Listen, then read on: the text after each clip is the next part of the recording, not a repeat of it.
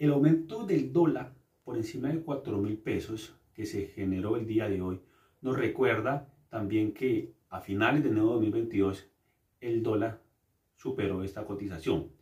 ¿De qué dependerá que el dólar siga su escalada o se mantenga estable?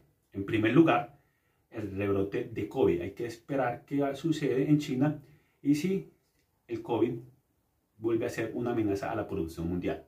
Y en segundo lugar, es importante resaltar que a nivel mundial existe una escasez de alimentos y ha generado un aumento en la inflación.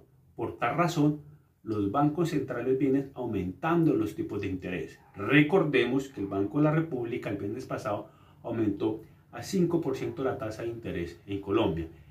Y en ese sentido, también la Reserva Federal está considerando aumentar los tipos de interés. El mercado está a la incertidumbre de qué puede pasar con la Reserva Federal. Si se presenta este aumento, lo más seguro es que el dólar continúe su proceso de evaluación en Colombia.